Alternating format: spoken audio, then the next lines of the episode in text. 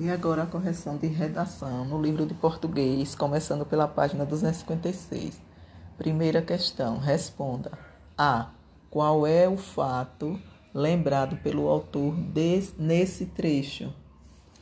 A resposta: O autor relembra as sombras que via no quarto à noite, seus medos noturnos. Letra B. Esse fato se parece com alguma situação que você já vivenciou justifique. Aí agora é uma resposta pessoal. Número 2. Leia e responda. Nos relatos de memórias, o narrador geralmente é também personagem da história. Apresenta-se como eu e fala a respeito daquilo que viveu. Em sua opinião, que idade tinha o narrador na época do fato narrado? Justifique. Resposta: Provavelmente o narrador era criança, vírgula, pois sentia medo das sombras à noite. 3. O texto traz o olhar particular do autor sobre aquilo que viu e viveu. Portanto, não revela apenas o fato, mas também sentimentos, sensações e impressões. Marque a alternativa que completa adequadamente a frase. Nesse relato, fica evidente que o sentimento do narrador era de. Aí vocês irão marcar o X no quadrinho do meio, onde tem medo.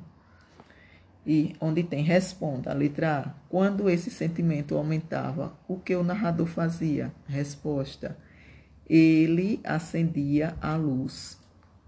Letra B. Ao fazer isso, o que lhe era revelado? Resposta: que as sombras eram apenas objetos que estavam no quarto. 4. Marque as alternativas adequadas.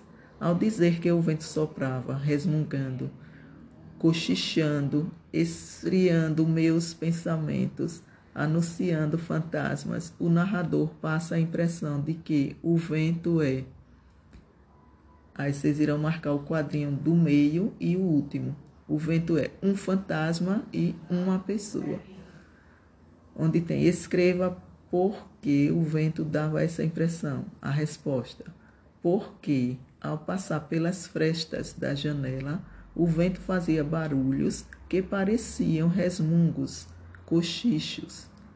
5. Releia os dois trechos do relato.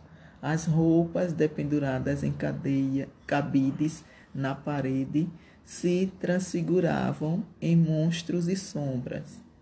O barulho do colchão de palha me arranhava. Responda: Como você imagina a casa do avô do narrador?